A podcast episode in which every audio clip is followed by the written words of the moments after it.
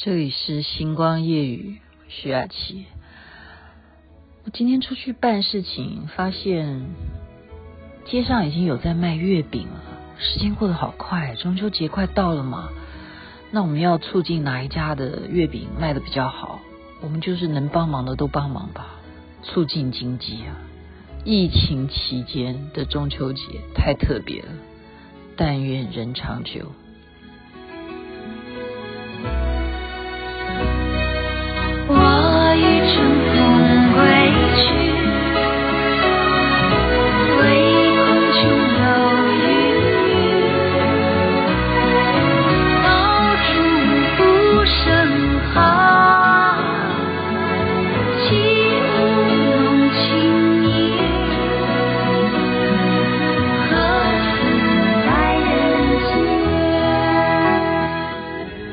真的期待但愿人长久啊！但愿人长久。王菲所演唱的，您现在听的是《星光夜雨》徐雅琪啊。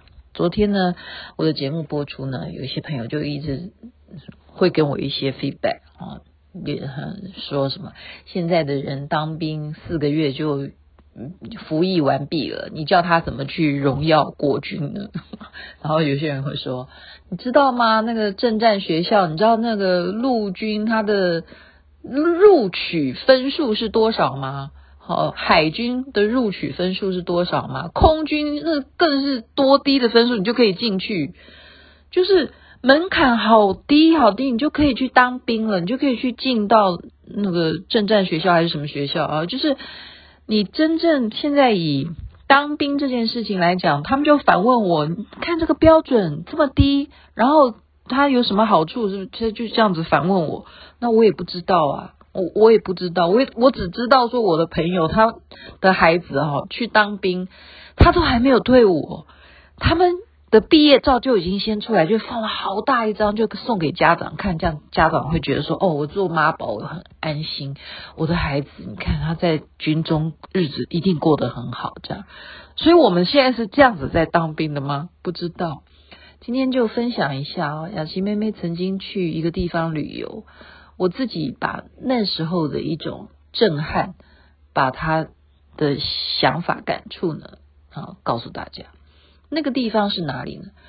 我已经忘记是哪一年了。我就是去中国大陆的西安。西安这个地方呢，我们知道它很古老，等于算是中国的古城，在古时候就叫做长安了。那里有很重要的很多古迹啊，例如什么杨贵妃的贵妃的洗澡的地方在哪里？好，她的皇宫嗯在哪里？然后还有什么兵马俑啊？好，秦始皇下葬的地方的那些兵马俑就在西安呢。还有什么呢？还有华山呢？金庸小说的《华山论剑》就是写华山的，华山在那边就是在西安呢。所以好多好多可以玩的地方。那那时候呢，有一天呢、啊，我们就玩了，我不知道是第几天呢、啊，就导游就带我们去一个小山丘。那去了这个小山丘呢，就是说啊，这边有一些好古时候的一些景点。好，古时候他也没有讲什么时候，那我也没做什么功课。那一次去旅游是蛮混的哈。啊，轩瑜可以作证，因为我想说有轩瑜这么聪明的人，那我就不要做功课，所有功课让他去做就好。然后就排队啊，你要去看一个舞台剧。好，这个山丘怎么会要你来看舞台剧？我是觉得这个点也太奇怪了吧。好，结果呢，哇，不得了，你才在外面排队，对不对？都已经买好票，我们这整个旅游团一车的人，好，就要进场。你一进去就被整个声光环绕着，你就是参与演出了，怎么一回事呢？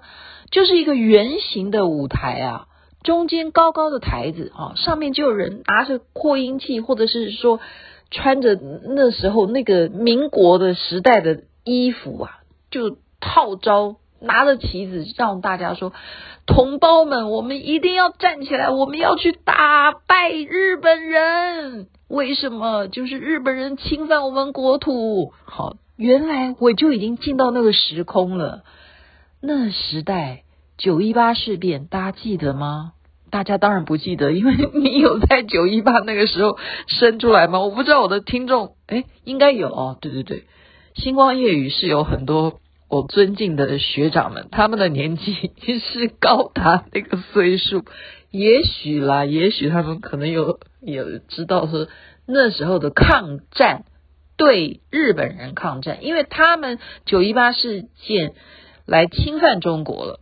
所以我们参与演出啊，我们一进场到那个舞台剧，我就是其中的老百姓。就我在街道里头，我要看到有人唤起我们的灵魂，我们要一起来参与参军，我们要去抗战，我们要去抗日。我们同胞人，我们只要是有血有肉的 年轻人，能够一起出征的，我们就去打吧。好，就参与了。诶，我们一入场还没有找到座位哦，我们就站着一起陪着演，就一定要让他们登岸了以后，工作人员才带领你真正的找到你的座位坐下来看这场舞台剧。然后它的整个的环绕的，真的就是东西南北四方都有戏。他在演什么？原来他就在演西安事变呐、西安事变的历史，请问您还记得吗？就帮大家回忆一下，我才那时候坐下来，我才明白说，原来西安事件的内幕，内幕好吗？在共产党的眼里头演下来的西安事变叫做内幕，就是把张学良演的是一个多么可歌可泣的伟人呢、他在蒋介石手下当一个非常重要的，对不对？当时国民党要抗日的一个军人。可是却因为呢种种的原因啊，他的一些同袍啊，就建议说：“哎呀，我们的老板和所谓的老板就是指蒋介石啊，他在策略上面他不应该怎么样怎么样，就是希望利用西安，他刚好来这个地方呢，把蒋介石给拿下，然后好劝他。”就是兵谏，就是历史上非常有名的西安兵谏，就是向蒋介石把他扣下来，留在那里，就等于是关起来了。那其实还有另外一个指令呢，是真正的是有哦，要把他给干掉，也就是要杀掉蒋介石。后来又是怎么样的原因，他没有演，但是他整个的环节是连飞机都已经开进来了，他们既然舞台可以做到这样子的哦。道具是真的做一个小型的那个年代的那一种飞机的那种机型，都开到整个舞台上面来，就是描写说，你看看我们张学良之前为了抗日带领所有的军人，国民党这样子的辛苦，好牺牲了多少的啊国军，然后蒋介石你还不听我的劝告，你看看你看看，结果当然这件事情落幕的结局是什么？他没有再去细交代了，因为那等于是后来失败嘛，就是蒋介石并没有被他们杀了，也没有成就他们的啊，有啦，有稍微妥协了，这件事情后来就变成一个妥协。可是他他不是在描写妥协的这个结局，他是让我们有一种热血，你懂不懂？你觉得当这个。共产党就是有这样子偏左的那种思想，他们原来是这么样的值得尊敬啊！一个舞台剧的力量，所以我前天才讲的韩流，韩流就是说韩国在金大中那个年代的总统，他就是有这样的意识，他知道说利用影视，对不对？利用文化，利用所有相关的，可以去给大家好娱乐也好。就是思想上面去给他们这种灌溉，让他们明白谁是谁非。结果你一个舞台剧，你看完以后，你对于西安事变，你就认为是蒋介石的错啊，就是你没有好好的去深思熟虑，去体恤同胞，去体恤这些国军啊。张学良是对的，那我们台湾这边后来的做法是什么？对不对？你看看这种差异性哦。我今天不是要站在哪一个党在替谁讲话，我只是觉得在瞬间，我不骗你，我看完舞台剧以后，我完全完全觉得说，对，就是这样，事实的内幕就是如此。你看多么有效，我只是在那边对不对？导游带你买个票，然后开始接下来你就玩这个小山丘呢？你出了话剧社啊，你出了那个舞台剧以后。接下来这些石头，你就会看哦，蒋介石你在这里写过字哦，哦，这个石头那时候他们曾经打到这里来，哦，这个地方可能当时张学良就是很辛苦的在这边怎么怎么怎么，你就有感觉了，你就有感觉了。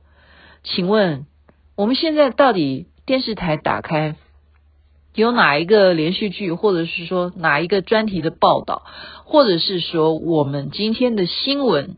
可以因为塔利班事件，好好的来搜一下我们以前相关的历史，就是说从打日本人开始，美国帮助了多少，或者是说真正等国共内战的时候，美国人到底是站在哪一边，或者是说到现在，好，我们所了解的阿富汗的问题。好，或者是说之前的韩战啦、越战啦，美国人他到底扮演什么样的角色？或者说我们台湾现在到底有多么的为难呢？我们的国军有多么的……我不不讲，我不讲，我要荣耀。我的意思就是说要荣耀，虽然。有人昨天唱衰我说：“你知道现在的那个进到正在学校的那个分数有多低吗？我们的门槛这么低，我们如何让我们能够变成英勇的健儿？他们这样子来好唱衰我吗？我不管啊，我还是要给大家正能量啊！毕竟我生在这里，长在这里，我没有别的选择，是不是？所以我们还是要替自己说话。”没有人能够帮你的，你自己不爱自己，谁来爱你？哦，我今天应该挑这首歌哦，谁来爱我？邓丽君唱的吗？No，不是啦，不是谁来爱我，就是要装进自强，处变不惊。